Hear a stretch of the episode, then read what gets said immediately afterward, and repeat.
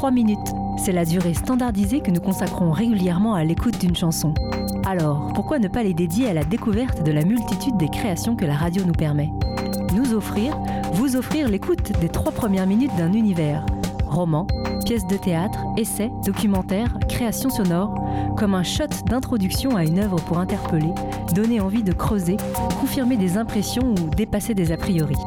Bonjour à toutes et à tous et bienvenue dans les trois premières minutes, la vraie fausse quotidienne de Cause Commune, à retrouver presque tous les jours de midi à 13h sur 93.1 FM en région parisienne ou sur le site causecommune.fm et enfin en DAB+, la radio numérique terrestre. Bonjour à toutes, bonjour à tous. Nous sommes le 18 mars, nous sommes en direct sur Cause Commune pour une nouvelle émission des trois premières minutes. C'est toujours un plaisir d'être avec vous. Ça fait, on se le disait à l'antenne, bientôt deux ans que nous sommes là avec vous et c'est toujours un réel plaisir. Je suis Stan qui vais animer cette émission aujourd'hui et je suis entouré à distance pour cause de maladie de Mathieu. Bonjour. Et je suis avec Eric. Bonjour. Voilà, donc on se disait, si vous entendez de, de la toux, des, des éternuements, nous sommes vivants et nous sommes malades, mais nous sommes en direct avec vous. Et si vous aussi, vous avez envie de tousser ou d'éternuer en direct sur l'émission, n'hésitez pas à nous appeler au 09 72 51 55 46. Vous pouvez aussi, bien entendu, participer en donnant vos trois premières minutes, réagir à ce qu'on raconte, vous indigner, nous supporter. 09 72 51 55 46. On attend vos appels et sachez que ce numéro est aussi ouvert en dehors de l'émission pour recevoir vos messages sur un répondeur dédié euh, que nous écouterons et que nous diffuserons éventuellement par la suite dans d'autres émissions. Je redis le numéro une dernière fois pour le moment 09 72 51 55 46. Alors, pour commencer cette nouvelle émission, je propose directement de se plonger dans une des marottes de Mathieu avec les trois premières minutes de Il faut penser avant de s'indigner.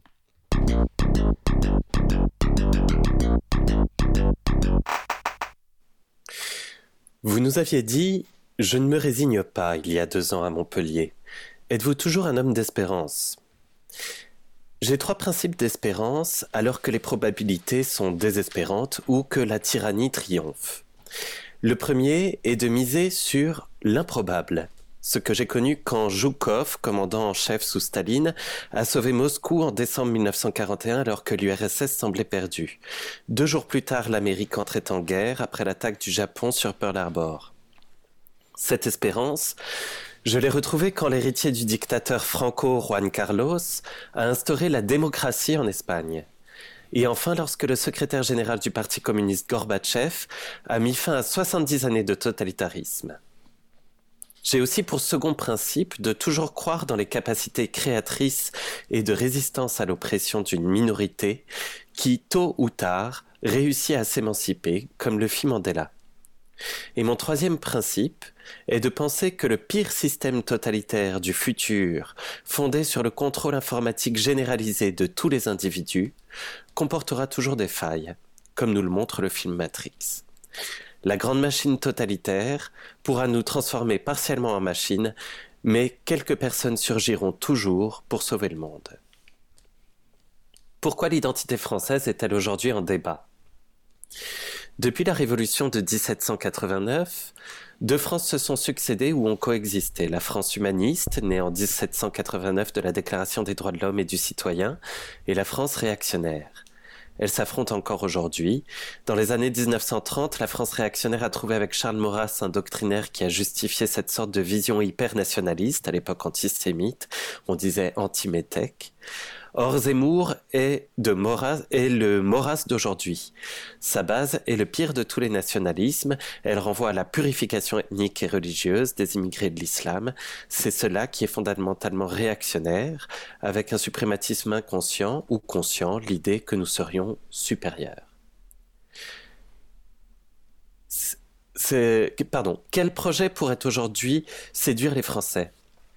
J'ai défini dans mon livre Changeant de voie une politique où l'économie est au service d'une volonté de recréer, d'améliorer notre civilisation et les conditions de vie. c'est une politique qui réduirait la, toute la puissance devenue toute puissante de l'argent et aussi du caractère bureaucratique de l'État. Si cette direction n'est pas suivie par une part importante de l'opinion, cela ne sera pas le réveil de la France humaniste, ni celui de la France tout court. Et le retour de la convivialité dont vous parliez dans votre dernier livre, où est-elle? Ce qui m'inquiète, c'est la dégradation non seulement de notre vie quotidienne, mais aussi des solidarités. On assiste à une progression de la machinisation de la vie. Je dirais presque de l'industrialisation de nos vies personnelles, les contraintes de plus en plus bureaucratiques, une alimentation malsaine et industrielle. Mais il y a beaucoup de choses qui peuvent ressusciter, car il y a une aspiration humaine à la convivialité, et cette, et cette aspiration va renaître sans cesse. 3. Et j'ai fini. 2, 1, 0. Quel timing parfait, Mathieu. Tu as dû t'entraîner euh, des heures et des heures pour durer pile 3 minutes. Merci beaucoup. C'était donc les trois premières minutes de Il faut penser avant de s'indigner d'Edgar Morin. Alors avant de te redonner la parole, Mathieu, un petit tour de table, comme, euh, comme on en a pris l'habitude. Eric, une réaction à chaud?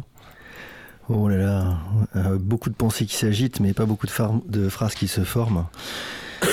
Euh, l'espérance, en creux, moi j'ai entendu un humaniste parler, mais un humaniste qui se raccroche à des choses comme la convivialité, qui se raccroche à des choses que moi je considère, même si c'est un grand, grand, grand penseur, j'ai le sentiment, mais il y a comme une forme de naïveté pour moi, hein, sur une première approche du, petit bout de ma lorgnette, à dire que quelques personnes surgiront euh, pour sauver le monde toujours, etc. voilà, Matrix c'est bien, mais c'est un film. Euh, ah bon? Donc, oui, oui, enfin, je crois. ah non Ah merde J'ai pas mangé la bonne pilule alors. Euh, mais, euh, ouais, l'histoire, elle est, là encore, l'histoire, elle évolue. Et le contrôle généralisé, il est de plus en plus puissant. Et je sais pas vers où on va, mais bien sûr, il y aura toujours des alternatives, bien sûr, il y aura toujours des gens pour, faire bouger les choses, mais vers où, comment? euh, Voilà. Moi, je pratique un humanisme du bisounours, on le verra peut-être tout à l'heure, mais euh, où mon, espérance, elle est, elle est euh, comment dire, comme une planche euh, de salut. Hein, euh, euh, voilà, le Titanic a, coulé, il y a une petite planche qui flotte, c'est l'espérance, et elle est reliée à l'impuissance, parce que bah, c'est ce qui te reste hein, quand tu...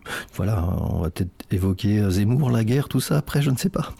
Mais voilà, bah, tu, tu, tu, sens que tu peux rien faire, donc bah, espérons, c'est cool. voilà, croyons l'avenir. Et croyons effectivement ce qu'il dit, parce que qu'est-ce qu'il dit Il dit, euh, enfin d'après ce que j'ai compris, euh, que bah, on peut toujours compter sur le hasard pour gagner à un moment donné, même euh, si ça semble perdu d'avance. Qu'il y aura toujours des gens créatifs pour résister. voilà. bon, Très bien. Désolé, hein, je, ne suis pas si positif que lui. Mais en tout cas, c'est voilà, ma, première approche du, euh, du BINS. Quant à l'industrialisation de nos vies euh, et à la gestion, ça oui.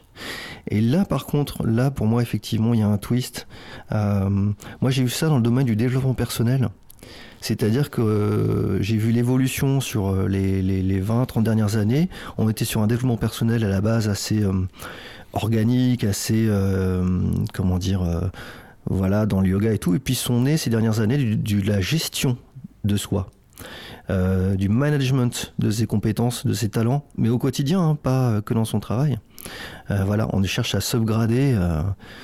Euh, on industrialise effectivement notre, quotidien. Et en même temps, en ce moment, du coup, il y a un retour à la convivialité, effectivement, et à l'organique. Et voilà, cultive ta terre, cultive ton jardin, cultive ton esprit. Ça revient.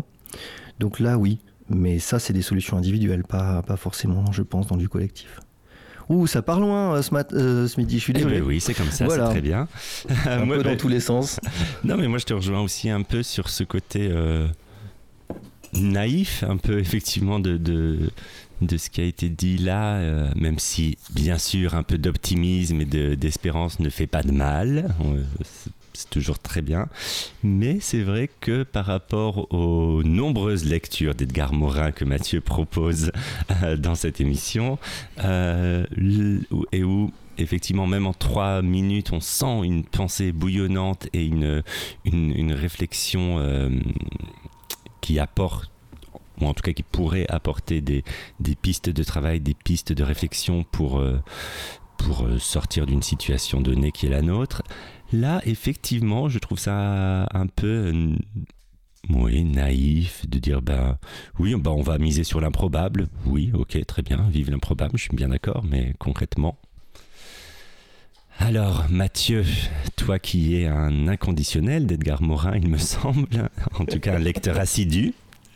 Euh, On te savonne la planche là un petit peu, je suis désolé. Hein. non, mais euh, voilà, donc Mathieu, euh, pour les auditrices auditeurs, a déjà proposé plusieurs fois des lectures d'Edgar Morin, qui semble être un, penseur qui te qui t'accompagne. Est-ce que tu peux nous, nous dire, nous redire quelques mots peut-être sur Edgar Morin et sur cet entretien que tu viens de nous lire? Alors effectivement, c'est pas la première fois que je ramène Edgar Morin ici. Euh, Edgar Morin est un sociologue qui a 101 ans aujourd'hui.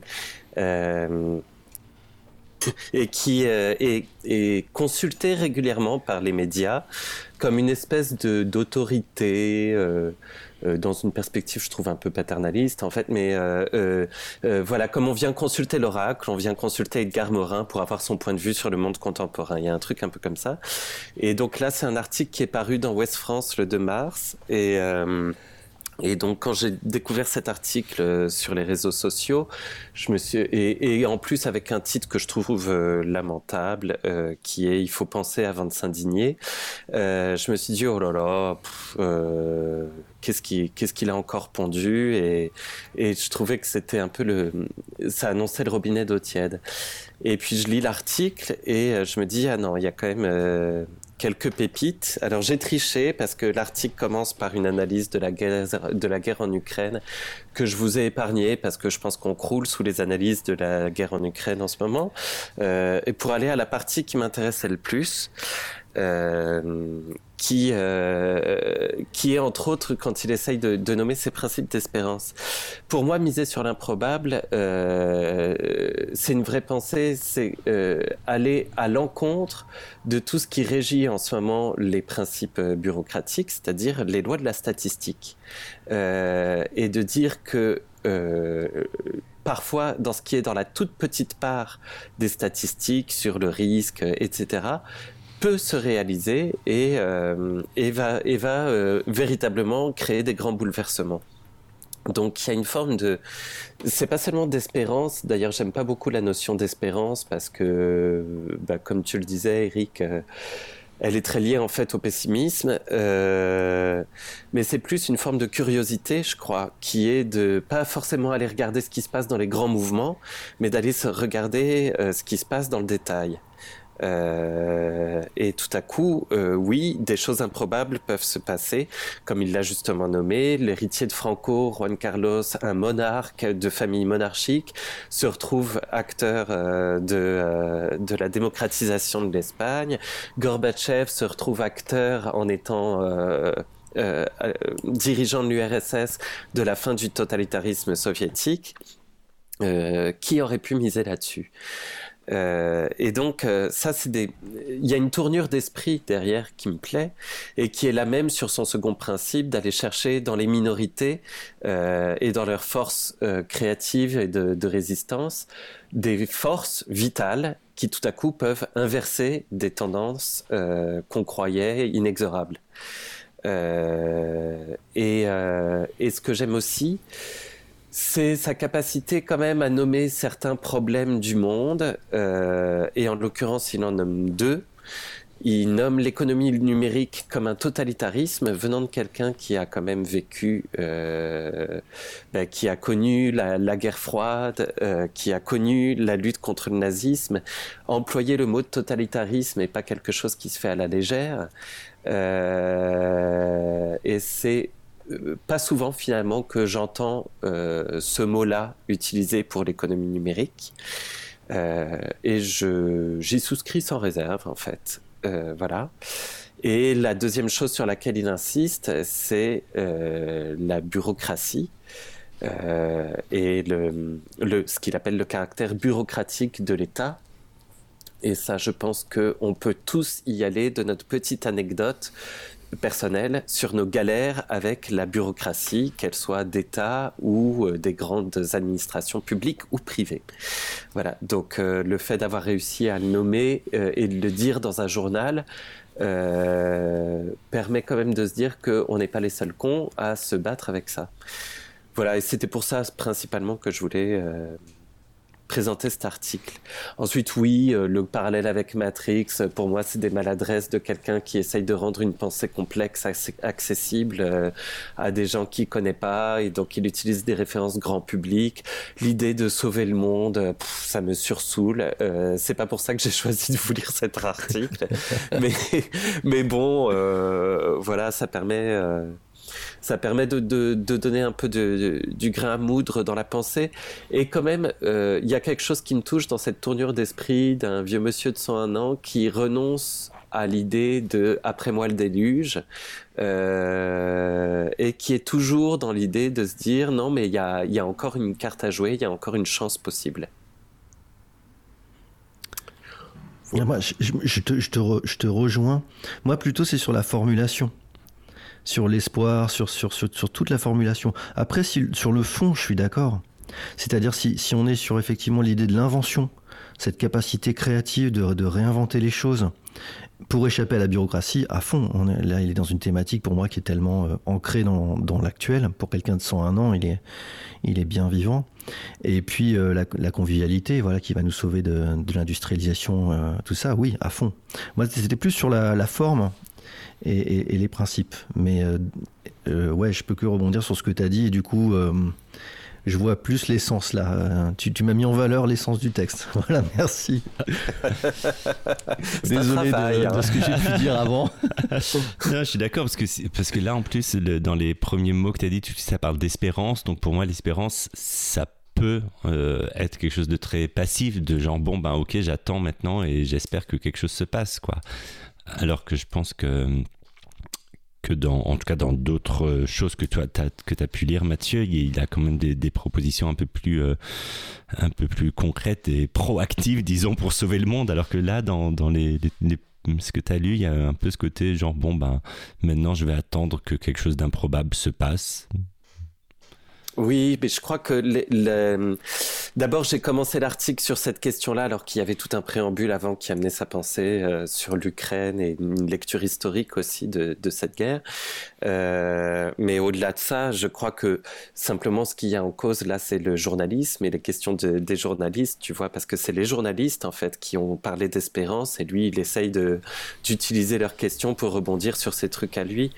Euh, parce qu'il est poli, voilà, et qui va pas dire l'espérance c'est de la merde. Euh, mais, je crois que euh, je suis pas sûr que lui parle réellement d'espérance au fond. Enfin, moi c'est pas comme ça que j'entends. Je l'entends plutôt comme une une curiosité et puis oui un irréductible.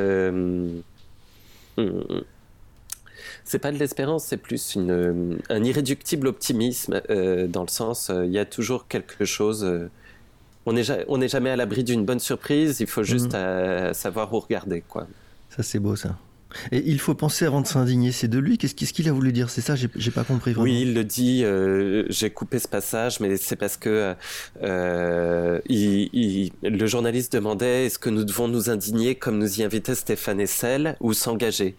Et sa réponse était, je dirais qu'il faut aussi penser, il suffit ni de s'indigner ni de s'engager, il faut savoir dans quel monde nous sommes.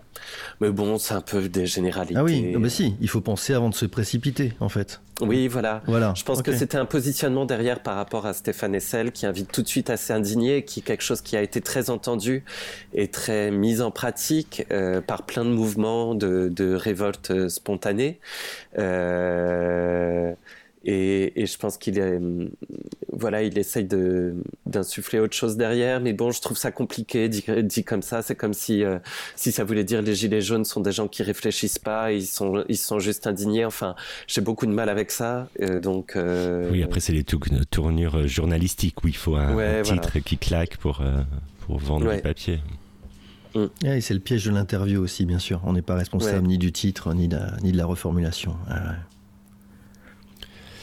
Donc euh, voilà, Edgar Morin, toujours le bienvenu dans cette émission. Merci beaucoup Mathieu de, de nous euh, donner des nouvelles de cet oracle, comme tu l'as dit. Et je propose euh, de continuer dans un, dans un optimisme euh, survolté avec les trois premières minutes de mignonisme.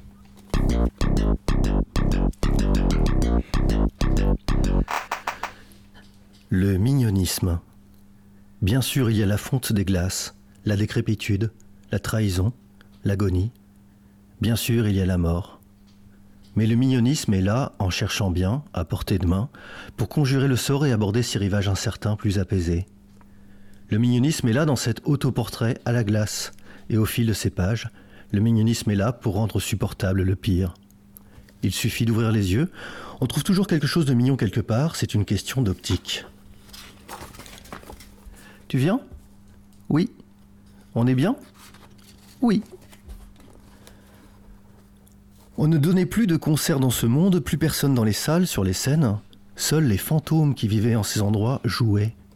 Et quand ils jouaient, ils pensaient secrètement à nous.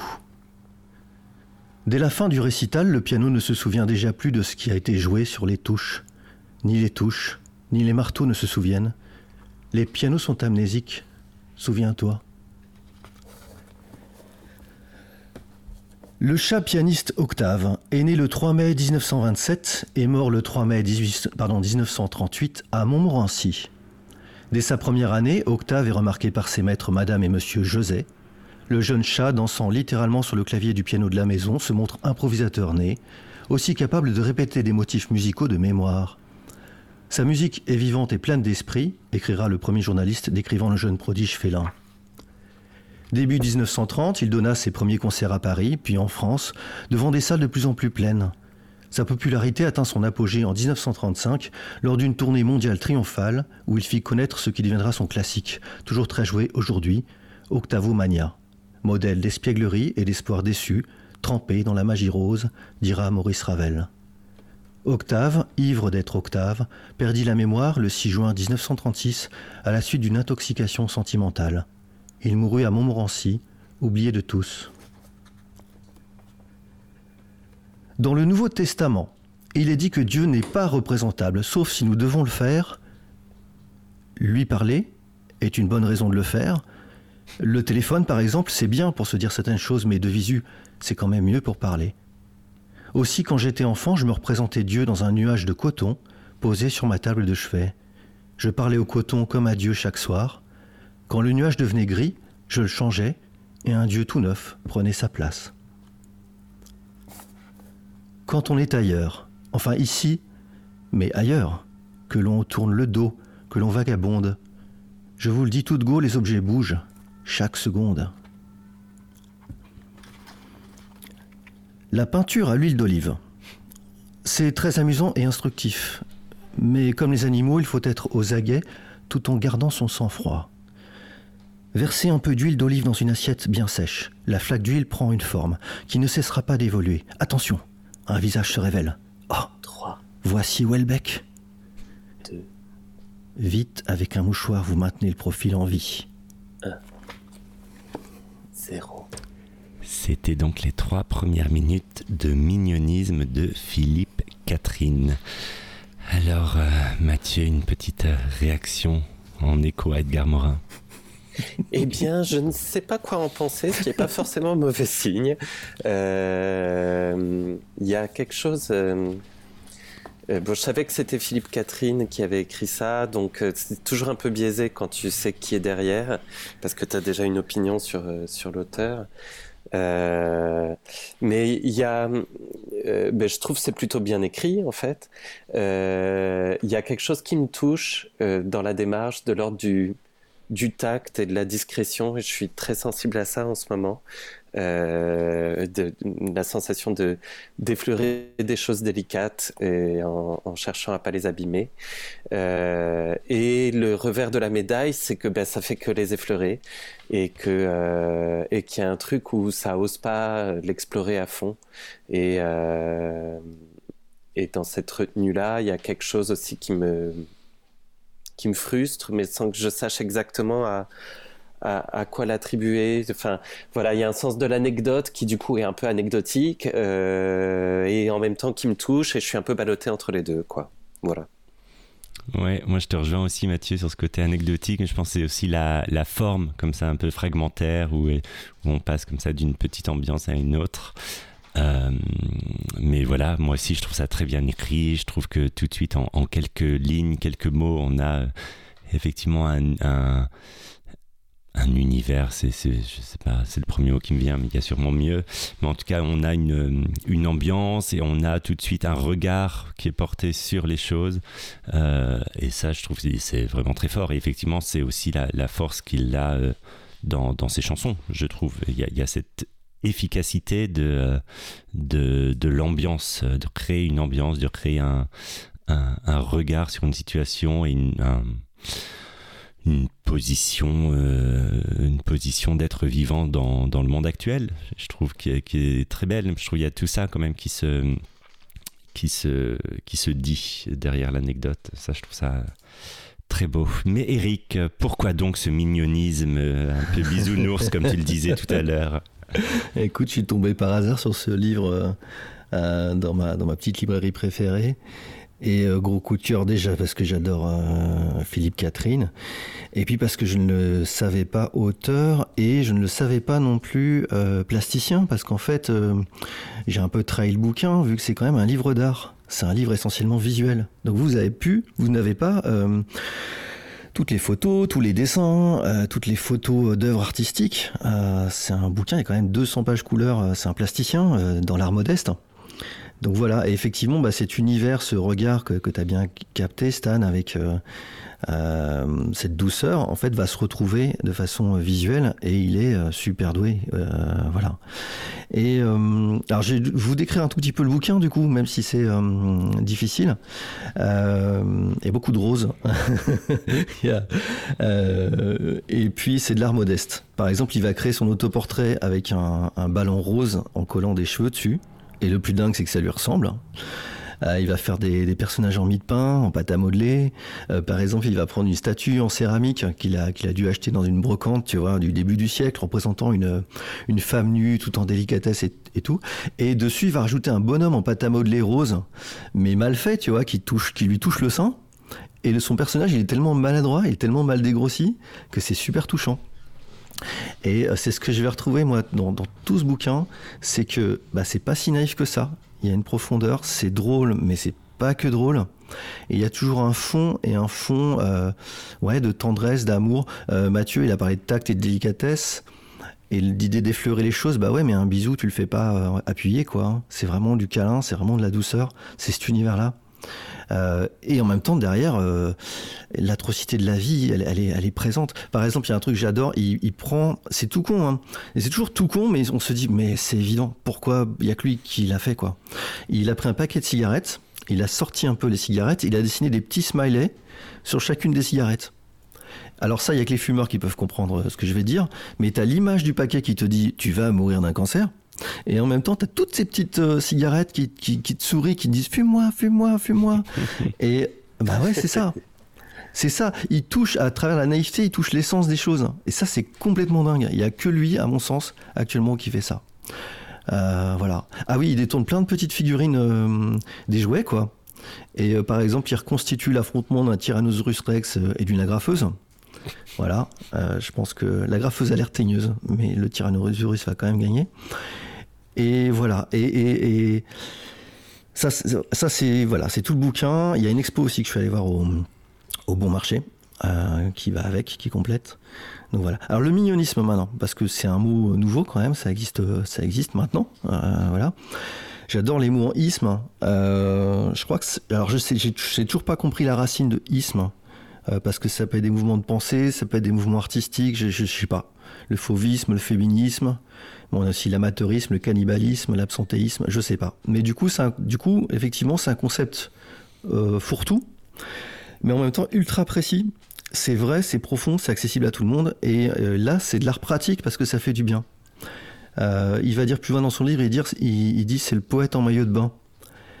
Et c'est ça. Donc c'est ce, regard de l'enfance qui peut être drôle, qui peut être extatique, dans l'expo, il y a un pull qui est jeté en vrac et un petit visage dans le pull. Et ouais, c'est putain, c'est beau quoi. Et c'est vrai que des fois, tu. Ouais, je sais pas, dans, le pli d'un drap, tu vois un truc. Et c'est ça, tu t'amuses d'un rien, tu trouves de la beauté dans ce rien. Donc voilà. Alors j'en ai déjà parlé, je crois, sur ces ondes, euh, parce que je, tiens à le redire. Euh, le millionnisme, c'est, je pense qu'il tire sa force des années 70. Euh, c'est pas si nouveau que ça. Euh, je sais pas à quelles années vous êtes né, c'est peut-être pas poli de vous, poser cette question cette année, Mathieu, mais si vous êtes dans les années 70, ça va vous parler. nous, quand on était enfants, de 68 heures. Hein. On a été choyé, bichonné, dorloté dans, toutes les couleurs. Moi, j'ai connu du rose, du violet, de l'orange. Enfin voilà, c'était coloré, c'était doux. C'était ce monde, voilà, ce cocon. Euh, merci maman, merci papa. Euh, voilà. Alors après l'enfance, c'était plus dur. On a eu le SIDA, le chômage, euh, génération désenchantée, voilà. Mais l'enfance, bah, c'était ça. Et ouais, on avait des héros naïfs, gros, barba papa. la parentalité tout mou tout doux. Casimir, bien sûr, son Blobby Boulga. Carlos, les Big Bisous, enfant d'Olto, comme nous, l'amour universel, tout ça. Euh, et Gros Quick, je sais pas si vous vous souvenez de Gros Quick, on en a une énorme envie, qui a été remplacé par Quickie. Voilà. Donc nous, nos héros, c'était des monstres, des monstres pour faire des câlins, quoi. Et Philippe Catherine, je pense d'ailleurs que sa silhouette euh, n'est pas étrangère à, son art, euh, tire la puissance de ça, de, du côté, voilà, c'est sa philosophie artistique, c'est que contre l'injustice, contre la monstruosité de la vie, il y a les câlins, il y a les bisous, il y a la secrète beauté des choses. Alors c'est pas une solution du tout. Hein. En quatrième de couverture, ils disent euh, le mignonisme sauvera le monde. Je pense que c'est pour vendre le bouquin. Non, le mignonisme sauvera pas le monde. C'est pas armé d'un petit cœur à fermeture éclair que tu vas faire le poids. Hein, voilà.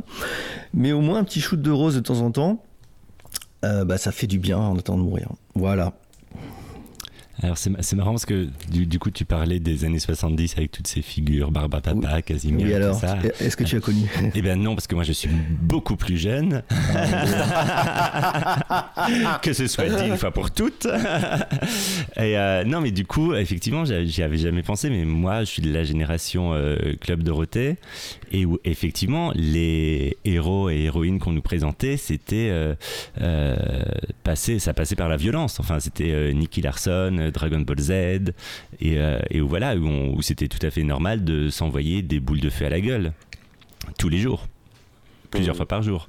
et, et, euh, et j'avais jamais pensé, mais effectivement, moi, mes, mes héros et héroïnes d'enfance Bon, il y avait aussi le, le collège des cœurs brisés. J'adorais oh ça. mais euh, mais c'était quand même beaucoup moins populaire, populaire que les Dragon Ball Z et puis même dans les, euh, les jeux vidéo. C'était les Street Fighter, c'était euh, c'était tout ça. Donc c'était effectivement une, une pensée. qui était violente, mais c'était aussi la, les Golden 80s, comme on dit maintenant, c'était le, le, le, grand pic du capitalisme. Quoi. Mm. Ça, c'est sûr. Je, mais je sais pas pourquoi, je reste avec l'impression là sur Catherine et sur le mignonisme de, de me faire un peu arnaquer. Et je, c'est une intuition, quoi. Mais euh, alors, je sais pas si c'est parce que euh, Catherine est un un artiste connu euh, de tu vois qui a qui a vendu des albums qui a fait des énormes concerts à l'Olympia et compagnie euh, voilà et du coup euh, il, il, peut se permettre de il, peut le critiquer le capitalisme il en a bien bouffé il en a bien profité aussi quoi. Donc il y a une posture pas claire euh, et il utilise encore sa célébrité pour, euh, pour aujourd'hui faire connaître son art, puisqu'il ne il change pas de nom pour le faire. Quoi. Euh, et au-delà de ça, je crois que je, je, me demande si dans l'appellation mignonisme, ben, ça annonce tout de suite une réaction qui est celle que tu es obligé d'avoir. oh, c'est trop mignon. et j'aime pas ça quand une œuvre d'art me dit quelle réaction je dois avoir. Euh, même si dans ce que tu nous décris, Eric, il y a un sens de la complexité euh, et qu'il n'y a pas qu'une seule réaction possible à, ce qui est présenté, euh, il y en a quand même une qui a l'air d'être obligatoire et et je crois que c'est cette espèce de grand rassemblement obligé qui est créé autour de la mignonnerie. Hmm, je sais pas, il y a un truc qui me va pas. Alors, là, tu réagis sur un mot. Excuse-moi, hein, je te me permets tout petit peu de te contredire. Tu réagis sur un mot, et là encore, ce serait bien qu'on puisse euh, projeter euh, mentalement euh, le bouquin, tu vois, sur les trois premières minutes. C'est pas ça. Le mignonisme, c'est pas la, mignonnerie. quand tu vois une petite figurine de lapin posée au milieu de petites qui est encerclée, hein, elle est perdue, elle va mourir. Un petit lapin rose posé au milieu de petites figurines de soldats de plomb. ok, c'est mignon, mais c'est terrible. Hein. Mais c'est mignon, parce que tu es le petit lapin, et restons un petit lapin, tu vas crever, mais, mais tu es un petit lapin. Donc, c'est quand même, quand tu vois par exemple, il prend son savon, il prend des poils que je, pense être des poils euh, pubiens ou dessous les bras, et dans son savon, il fait un petit cœur avec ses poils. Bah ok, tu vas dire c'est mignon, mais en même temps, bah euh, ouais, c'est le savon, c'est euh, voilà, on est, ça nous, ça résume l'amour. Qu'est-ce que, qu'est-ce qu'il y a derrière ça? Tu vois, il y a une profondeur, il y a un truc quand même. Donc, il faut vraiment le voir. Après, je te rejoins complètement sur le fait qu'il a marketé le truc et que le mais que ça ne le trahit pas. Ça me fait penser, tu sais, à, Picasso qui faisait des faux Picasso à la chaîne. Il reste Picasso, il fait des. Alors je vais peut-être pas comparer non plus Philippe Catherine à Picasso. pardon, là on arrive sur un point euh, quand même trop. Ah c'est pas pas ça. On n'est pas de, à ce level-là, mais quand même. Et euh, l'expo au bon marché, typiquement, euh, c'est jusqu'au 24 avril, petite promo, euh, petite pub au passage. Moi j'y suis allé, mais putain c'est marketé. Euh, déjà l'expo, tu, tu, c'est, bon, il y a de quoi voir, mais tu passes que 20 minutes. Et puis c'est le bon marché.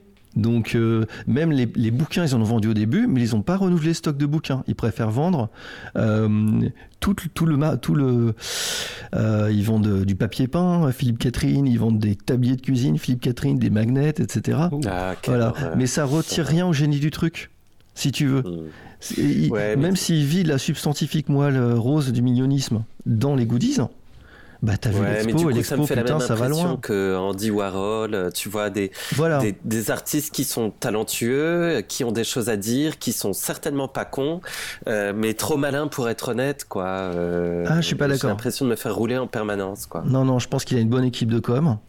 Je pense que c'est bien que ce soit. Je pense que de toute façon, tout est récupéré. Dès que tu es connu, dès que, que tu fais quelque chose de bien aussi, tu es récupéré. Je préfère que ce soit des gens qui fassent des choses de bien, qui soient diffusés comme ça et récupérés.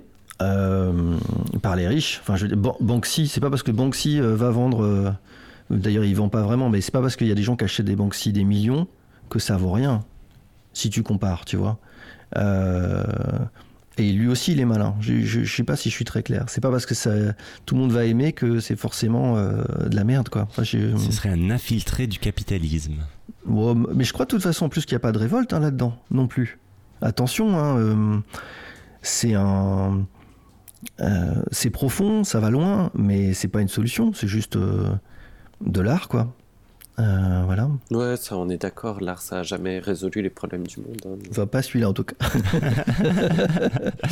mais ça fait du bien. Voilà, c'est cool. Donc, ni Edgar Morin, ni Philippe Catherine ne nous aideront à sauver le monde.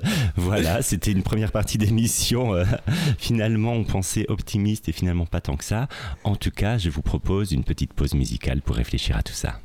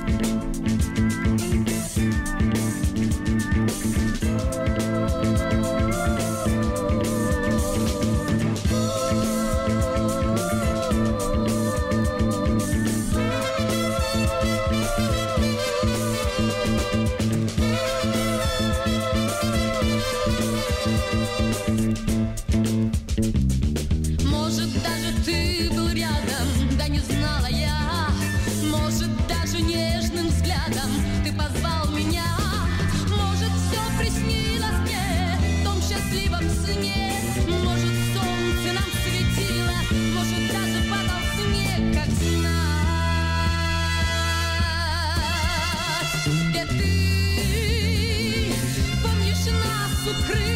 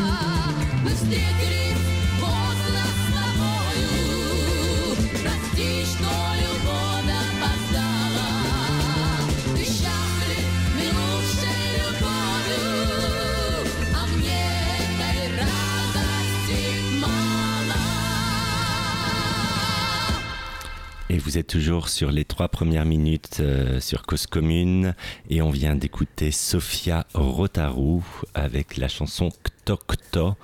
Euh, et on continue dans cette émission une traversée euh, des musiques ukrainiennes depuis déjà un mois.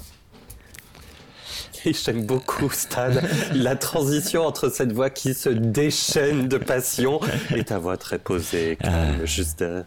Eh bien oui, je suis comme ça, je, suis dans un studio radio, alors je fais ma voix un peu sensuelle, douce, c'est comme ça. alors bah, maintenant, on va passer aux trois premières minutes de... Euh, je sais plus de l'année. Je reprends ma voix normale. Nous allons donc passer maintenant aux trois premières minutes de l'année de la pensée magique.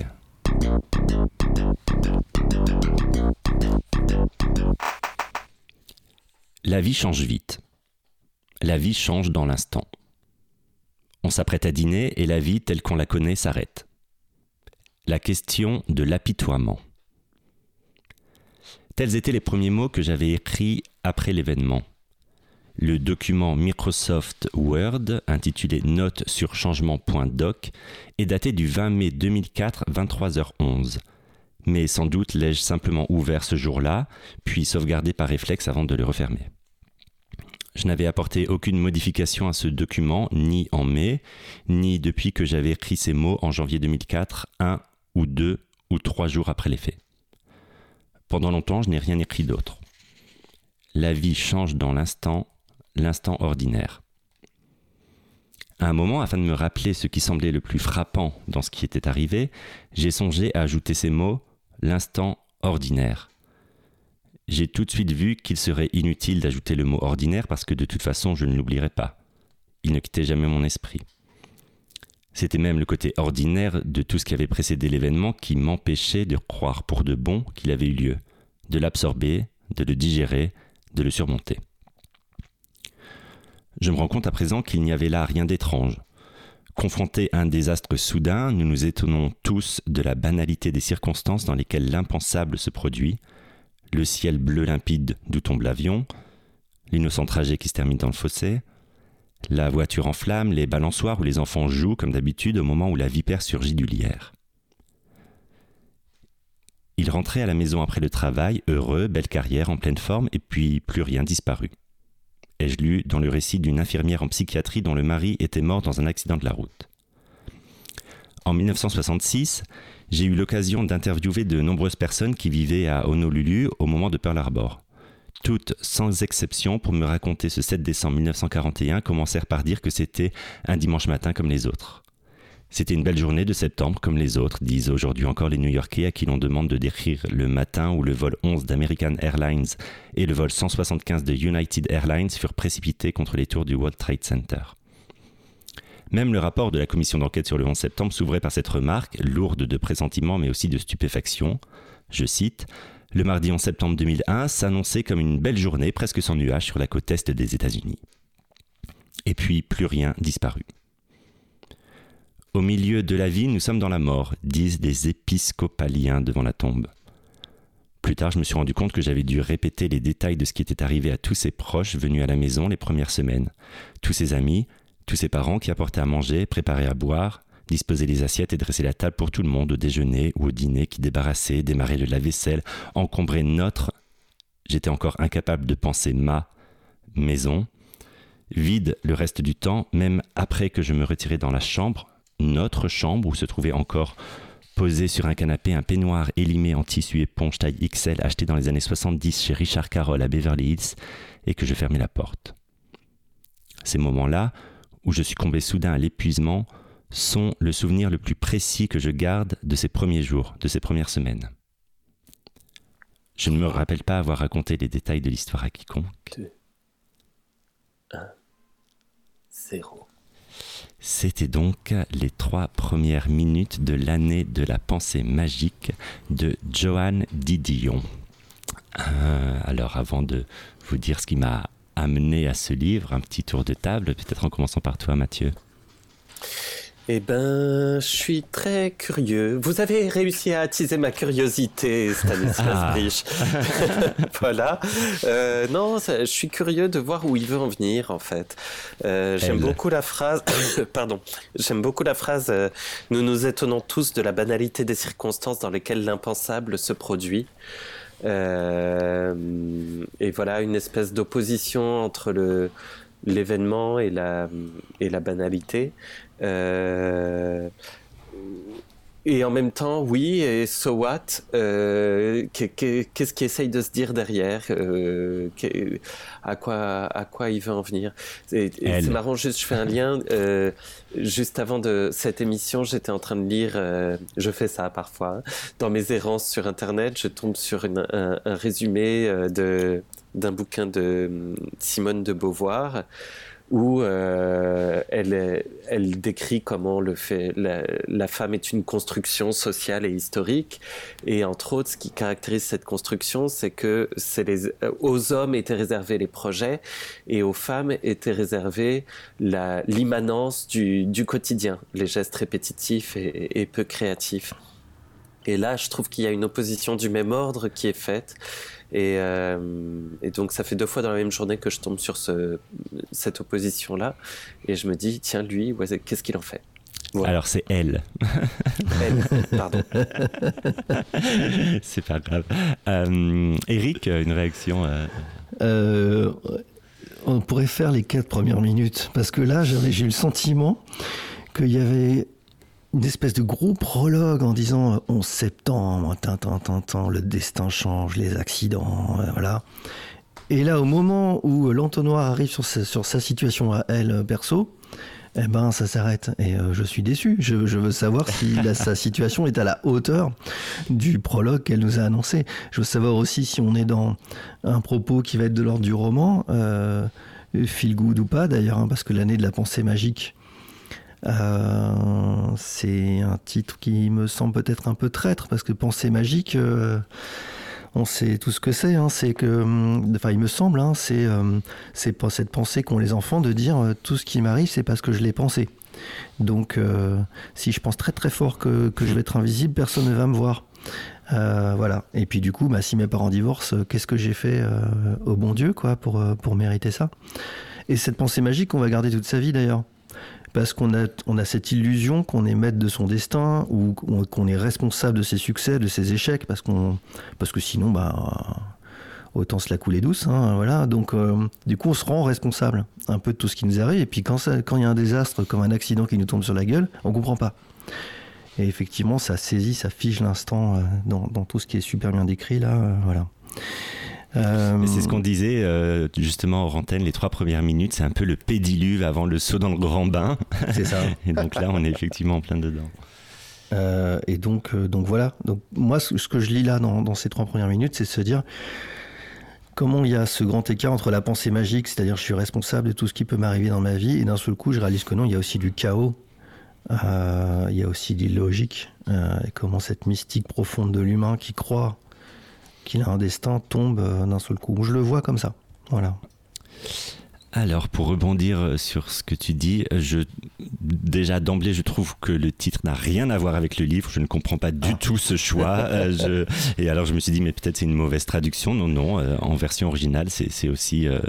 enfin, ça, dit la même chose. Donc, je ne comprends pas du tout ce titre. Je ne comprends pas où est la pensée magique. Bref, je ne comprends pas. en tout cas, ce livre, donc, écrit par Joanne Didion. Joanne Didion, qui est une autrice qui vient de mourir là, la toute fin de 2020 qui était euh, aussi une, journaliste qui travaillait euh, pour le New York Times, pour Vogue, et qui, euh, qui évoluait dans un milieu, disons, très, très huppé, branché. son mari écrivait des scénarios à Hollywood, a eu des Oscars, enfin voilà, dans, dans cette ambiance très, très Beverly Hills, quoi, upper, upper class. Et, et donc ce, livre en fait parle de ce moment où elle a perdu son mari qui était euh, donc sur le canapé et qui tout d'un coup a fait euh, une, attaque et qui est mort euh, devant ses yeux.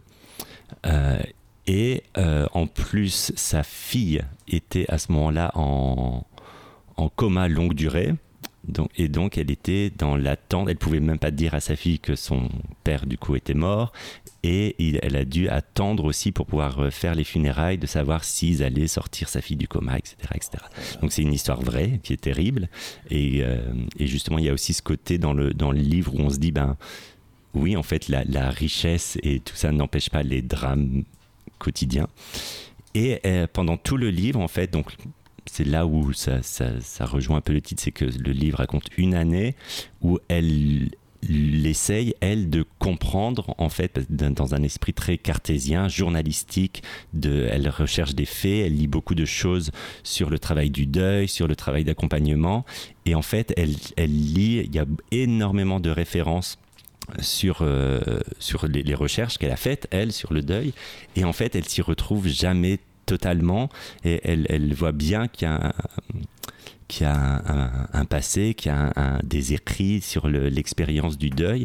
Et elle s'y retrouve jamais totalement. Et, euh, c'est assez, beau et fort, moi je trouve la façon dont, elle écrit ça ou de, de dire bah, en fait c'est une quête qui a pas de qu'il n'y a pas de solution. Ensuite, effectivement, elle, au, bout d'un moment, mais vraiment à la toute, toute fin du livre, elle dit que c'est un peu justement le fait d'avoir écrit dessus qui lui permet de, de, de, surmonter ça en tout cas. Et en plus, le livre se termine justement au moment où elle, elle a fini d'écrire ça, euh, d'écrire ce livre-là, sa fille meurt. Et, euh, et, donc elle a écrit aussi un deuxième roman que j'ai pas, enfin roman, c'est pas un roman, c'est plutôt un, journal sur euh, ce deuxième événement que je n'ai pas lu. Mais, c'est une écriture qui est très très fouillée, je trouve, et qui est, vraiment très, euh, très belle et qui en même temps part effectivement un peu dans tous les sens, mais qui traduit aussi justement cette recherche qu'elle a, elle, pendant tout le livre, de, d'essayer de, rationaliser et de comprendre ce qui se passe euh, physiquement, socialement, euh, autour d'elle par rapport à cet événement.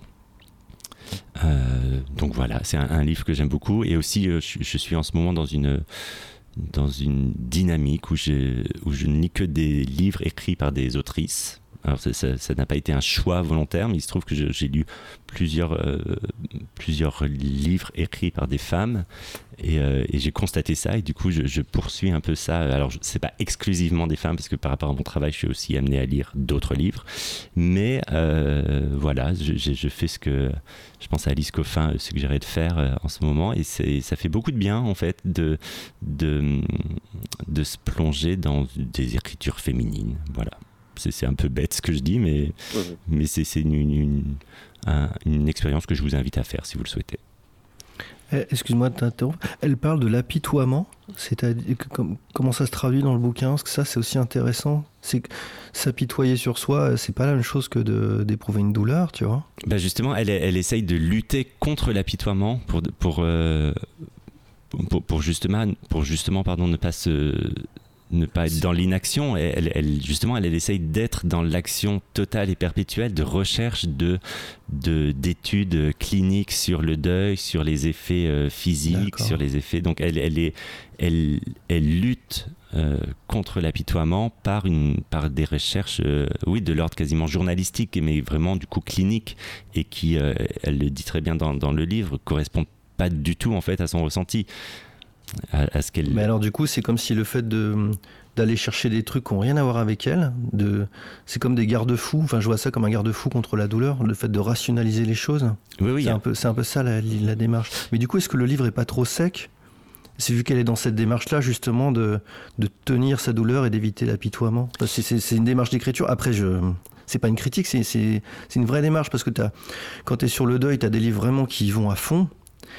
Et puis tu as des livres, du coup, là, est-ce que c'est pas un livre un peu plus analytique et un peu plus qui tient les choses? Il y, a, y, a le côté très sec, effectivement, de, ces recherches-là. Et aussi, il y a des, moments où c'est comme un, monologue intérieur, où justement, elle part de, ses lectures et de ses recherches pour pour, dire qu'en fait ça ne lui correspond pas tout à fait à, ce qu'elle ressent, ça correspond pas à sa situation et, oui, comme je disais, parfois ça part un peu dans tous les sens, mais toujours à partir de ces recherches là qu'elle fait quoi. Donc il y a les deux. Il y a effectivement un côté très sec, mais il y a aussi un, oui, comme un, monologue intérieur, une recherche de, de, sens à tout ça. Hmm. Hmm, je comprends. dit-il à propos de la recherche de sens. Et, non, mais pour moi, c'était une, très chouette découverte parce que j'entendais parler de cette autrice depuis longtemps. Et puis, comme euh, effectivement, j'avais une image d'elle euh, comme euh, rédactrice de Vogue, quoi, en gros. du coup, je me dis, oh là là, ça va être, c'est un peu superflu. Et puis, un peu, toutes les, dans beaucoup d'images d'elle qu'on voit, elle est toujours comme ça, avec beaucoup de bijoux, toujours très chic, toujours très à la mode euh, Beverly Hills et tout ça. Donc du coup, euh, j'avais un peu des a priori euh, de superficialité que je collais sur elle. et en fait, et en fait ce livre témoigne d'une grande profondeur. Ça veut rien dire, mais, mais en tout cas de, quelque chose d'assez analytique et assez, assez sensible, même très sensible qui est voilà, qui est très beau et, que c'était une très très très chouette découverte euh, au-delà de, de, l'image que j'avais d'elle. Hmm. Ouais, moi c'est toujours un truc qui me qui m'étonne, mais y compris chez moi-même, hein, mais euh, cette volonté de vouloir euh, surréfléchir les moments d'émotion forte, tu vois, comme si par l'effort de la réflexion, tu allais résoudre le, choc émotif et, j'ai l'impression d'avoir été euh, aussi encouragé à ça, sans doute par le système scolaire, mais pas que. Euh, et, euh, et, en fait, je suis pas sûr que ça m'aide dans la vie. Réfléchir, ça m'aide à, à, avoir du peut-être du discernement euh, sur ce qui se passe. Quand je lisais l'article tout à l'heure d'Edgar Morin, enfin, voilà, tout à coup essayer de, de voir ce qu'on n'avait pas vu, ça oui, mais euh, euh, mais ce truc là qui a l'air d'être l'objet du bouquin de vouloir réfléchir et penser à un moment de douleur pour pour ne, ne, plus souffrir, bah non, quand tu souffres, tu souffres, et c'est du domaine de l'émotion et pas de la réflexion, et il faut accepter ces moments de souffrance et, les, et, et trouver la, la, sortie, mais je suis pas sûr que ce soit par la réflexion que ça se passe, quoi. Je pense que je pense qu'il n'y a pas, je pense qu'il a pas de toute façon de solution miracle, mais encore une fois dans, dans, le livre il y a un peu des deux. Il y a quand même euh, une grande part de, de, comme je le disais, de monologue intérieur où elle, elle parle aussi de, ses sentiments, de ce qu'elle qu'elle ressent justement. Elle, fait le, la différence en fait entre ce qu'elle lit, l'effet clinique, et elle ce qu'elle ressent qui correspondent pas forcément tout à fait. Mais voilà, j'entends déjà le générique de fin de cette émission. C'était un plaisir d'être avec vous. On a partagé avec vous donc l'année de la pensée magique de Joanne Didion, Mignonisme de Philippe Catherine et Il faut penser avant de s'indigner d'Edgar Morin et notre pause musicale nous venait d'Ukraine avec Sofia Rotaro Kto Kto. Je vous souhaite une très belle journée, un bon week-end et je vous dis à la semaine prochaine pour une nouvelle émission. À bientôt.